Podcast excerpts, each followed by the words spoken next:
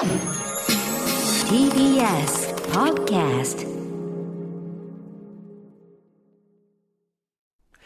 ここからは私、臼井ミトンが自由気ままにお届けする音楽コラムミュージックログ。今日はこんなテーマでお送りします。イーグルスはアメリカンロックの仮面をかぶったブリティッシュロック？ということで、はい。あの、きのこさんはね、もう耳にタコができるほど毎週同じような話を聞かされ続けてますので、よくご存知だと思うんですけど、僕はあの、アメリカのロックが大好きなんですよ。あそうですよねまあ、アうんうんメリカンロックというか。で、まあ、普段何聞くの？なんていう話になった時に、はい。その、知り合いとですよ。はい。70年代のアメリカンロックが好きなんですよっていう話をすると、うん。必ずと言っていいほど返ってくる言葉っていうのがあって、はい。あ、じゃあイーグルスとかそこら辺が好きなんですね、みたいな。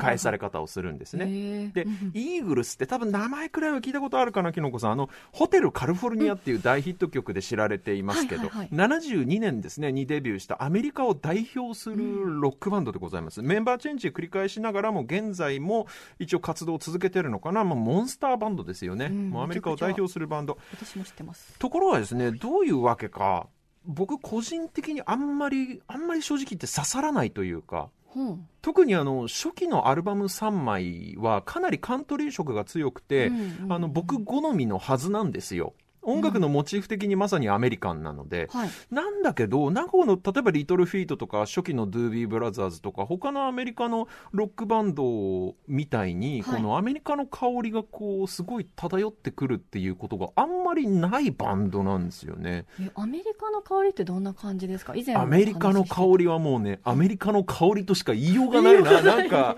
なんつもう匂いなのよ。香り。香ってくるなんかこの、えアメリカのなんかうんうん、こう、土臭さみたいなのがね、うんうんうんあるんですよ。それがね、すごいないバンドなんですよね。で、それがなんでなのかなって自分でもうまく説明できずにいて、うんうんうんで、周りからイーグルスとか好きでしょって言われるたびに、いや、うん、イーグルスはなんかちょっと違うんですけどっていうような返しを、なんか毎回毎回する羽目にななっていたわけなんですね。うんで、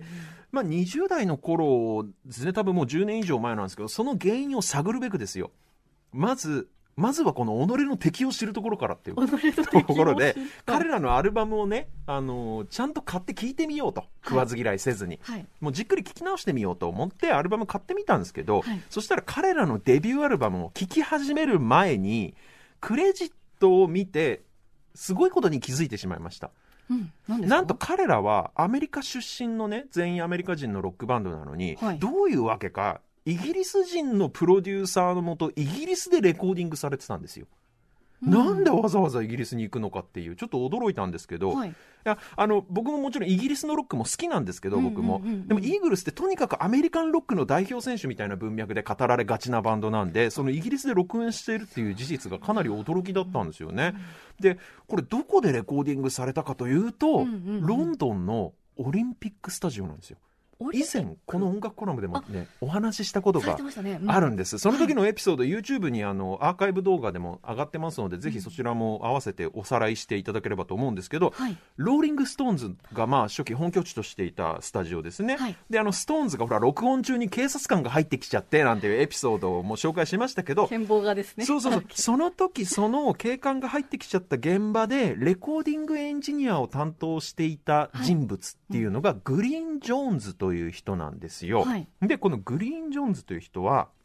もともとロンドンで活躍していたフリーのレコーディングエンジニアなんですよ。はいで、ストーンズの面々とはデビュー前からの友達だったということもあって、初期のストーンズのほとんどの作品をこの人が撮ってるわけなんです。録音を担当している。で、オリンピックスタジオっていうのが以前お話ししましたけど、特定のレコード会社の所有物ではない、独立系のスタジオだったんで、えーまあ当時のロンドンでは珍しいスタジオだったっていう話をしましたけど、グリーン・ジョーンズもまた特定のレコード会社に所属していない、当時としてはかなり珍しい、うんフリーランスのレコーディングエンジニアだったんですね。はい。だからオリンピックスタジオ、ストーンズの本拠地だったという言い方以前しましたけど、正確に言えば、ストーンズの録音を担当していたエンジニアのグリーン・ジョーンズの本拠地がオリンピックスタジオだったんですね。だから必然的にストーンズもいつもそこで撮っていたってわけなんですよ。うんうんで、まあそのグリーン・ジョーンズ、この時代においてフリーでやっていくぞっていう、まあその仕事に対する姿勢も含めて、すごく新しい感覚、次世代の感覚を持っていたエンジニアだったんですね。だからまあストトーンズはもちろんですけどもうイギリスのロックバンドに引く手あまたというか大人気のエンジニアだったんですよ。だから、ストーンズもそうですけど、なんといっても、レッド・ツェッペリンのデビューアルバム撮ったのもこの人ですし、えーザ・フーとかフェイシズ、キンクスなどなど、主だったイギリスのロックミュージシャンというか、ロックミュージックですね、いわゆるブリティッシュロックのアーティストたちを一手に手掛けていた名エンジニアなんですよ。で、俺、ビートルズのさ、ルーフトップコンサートって屋上でやってるコンサート、ライブあるでしょ。はいあれを録音したのもこのグリーン・ジョーンズっていう人なんですよ。だからもうストーンズからビートルズからもう何から何までこの人撮ってたっていう感じなんですけど、そんなイギリスを代表する大物エンジニアである彼に、はい1971年のある日、アメリカから一本の国際電話が入ります。はい誰からの電話だったかというと、以前、このコラムでも半世紀にわたって喧嘩し続けていたスーパーグループとして紹介したクロスビー・スティルス・ナッシュヤングっていうのがアメリカでいたじゃないですか。彼らのマネージャーを務めていた人物からグリーン・ジョーンズに電話が入ります。はいデビッド・ゲフィンという男なんですが、彼がすごい新人バンドを見つけたと。うんなので、ぜひあなたにプロデュースしてほしいと言って電話をアメリカからわざわざかけてよこした。はいそのすごい新人バンドっていうのがデビュー前のイーグルスだったんですよ。はいで、イーグルスもこの、えっとレコード会社の社長のデビッド・ゲフィンもみんなアメリカ在住のアメリカ人なんで、えーまあ、レコード会社もアメリカの会社ですし、ただグリーン・ジョーンズをプロデュースと録音ね、あの迎え入れるからには彼の本拠地であるオリンピックスタジオロンドンで撮らないことにはやっぱりグリーン・ジョーンズのサウンドにはならないだろうと。うんだからアメリカじゃなくてわざわざメンバーみんなでイギリスに渡っていわば海外レコーディングを観光したわけです。アメリカ国内で撮るんじゃなくてイギリスまでわざわざ行ったのよ。で、イギリスに行って撮るんだけど、で、イーグルスのメンバーのみんなは、結構みんなね、ハードなロックをやりたいと思ってたわけ。ギターがギャンギャン歪んでる、うんうん激しい音楽をやりたいと思ってて、ね。だからこそレッド・ツェッペリンとかザ・フーを手掛けたグリーン・ジョーンズにプロデュースを頼んだわけなんです。うん。ただ、当のグリーン・ジョーンズは彼ら4人の演奏を聞いて、いやいや、君たちはボーカルのハーモニーが、もう非常に美しいグループだから、そういううるさいロックじゃなくて、うん。カントリー調のボーカルのハーモニーを生かしたもっとアコースティックな音楽をやるべきだとうん。いうふうに説得して、説得に説得を重ねて解き伏せたんです。うんそれで出来上がったのが1枚目のアルバム、その名もイーグルス。それと2枚目のアルバムもそうなんですけど、デスペラードという超有名曲が入っているデスペラードというアルバムですね。これどちらもかなりカントリー色が強い、えーアルバムなんですよ。はいつまり音楽的なモチーフとしてはかなりアメリカンなんですけど、んでもそれはあくまでもイギリス人であるグリーン・ジョーンズが思い描くアメリカンミュージックなんです。うん。生粋のロンドンっ子の彼のフはい。ィルターを通して見たアメリカの景色がそこに広がっているっていう感じなんですよ。だからアメリカ人がアメリカでやるアメリカンロックっていうアメリカで育ったその文化の中で育った人がやるアメリカンロックではなくて、うんうん異国の人から見たアメリカの景色が表現されているっていうそういう意味でやっぱり普通にアメリカ人がアメリカ人のプロデューサーとアメリカで撮ったうん。作品とは全く異質のロックミュージックに仕上がっているわけなんですよ。だ多分僕が感じてたなんとなくの違和感っていうのもそこにあって、でこのどういうふうに異質かっていうとねなんかね絵はがきみたいなの。絵はがき。絵はが？き音そのなんかさ、はい。観光地の売店で売られてる絵はがきってはい。なんか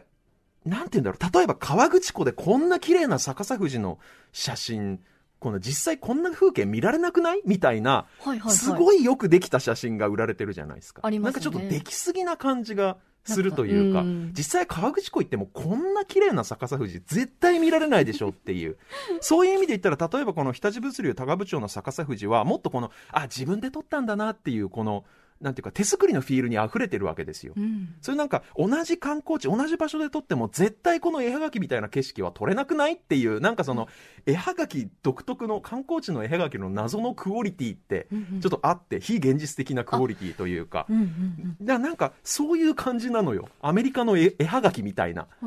感じ。で、しかもイーグルスってバンドはもともとリンダ・ロンシュタットという、リンダ・ロンシュタットっていう人気女性歌手のバックを務めていたバンドなんで、はいはいあの以前スタジオミュージシャンとかセッションミュージシャンはバンド組みがちっていう話もねあ しましたけどね。うんうん。イーグルスもまさにそのタイプでつまりメンバーみんなめちゃくちゃ演奏がうまいわけ、うん。だからこそプロデューサーのグリーン・ジョーンズが思い描く世界観。つまり彼がイギリス人の彼が思うアメリカンミュージックはこうであってほしいなっていう願望を彼らは腕利きのミュージシャンですから忠実に表現することができてしまったわけなんですね。だから言うならばめちゃくちゃよくできた映画のセットみたいな。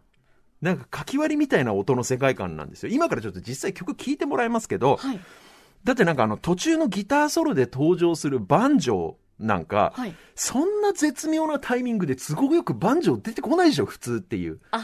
そんないいタイミングで村人 A 通り、通りかからないよっていう、そのなんかね、よくできた舞台装置みたいな音楽なのよ。ちょっと聞いてもらいます。はいちょっとえーグリーンジョーズのプロデュースでロンドン録音のイーグルスのデビューアルバムから A 面1曲目です。Take It Easy。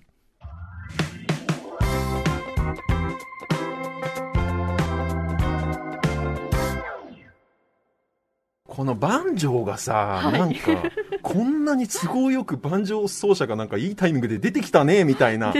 感じね。のね、そのイーグルスをお送りしているのは Take It Easy 1972年のデビューアルバムからの一曲ですけれども、なんかわかります？その、ちょっと、うーん言い方悪いかもしれないけど、ハリボテ感みたいな。なんかね、このアメリカのいい感じの街並みなんだけど、実はベニヤ板みたいな、そういう感じがなんかする。よくできすぎっていうかね。でも、そもそもブリティッシュロックっていうのは、アメリカの古い音楽に憧れていたイギリスの若者たちによって生み出された音楽ですから、うんそういう意味で言ったら、あのイギリス人のグリーン・ジョーンズがアメリカの音楽をこう自分なりに作ったっていう意味では、イーグルスっていうのはまさにブリティッシュロックなのかなっていう感じはするんですけど、この後ね、グリーン・ジョーンズとイーグルス仲違いして、結局プロデューサーグリーン・ジョーンズの元は、から、たもとを分かつというかね、あの、はい。離れちゃうんですけど、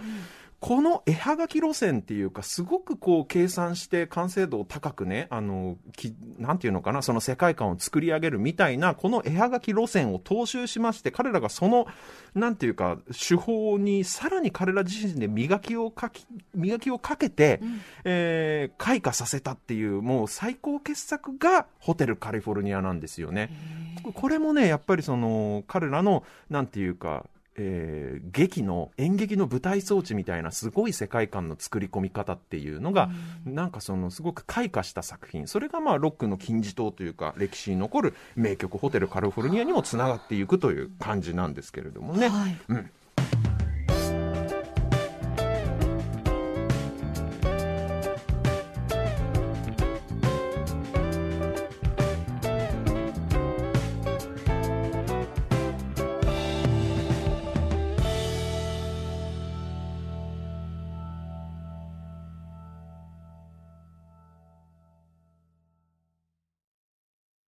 とプールのスポットライト。誰一人取り残さない社会をキーワードに。ゲストをお招きしながら勉強するやつ。みんなで考えてゆこうスポットライト。毎週日曜夜11時配信スタート。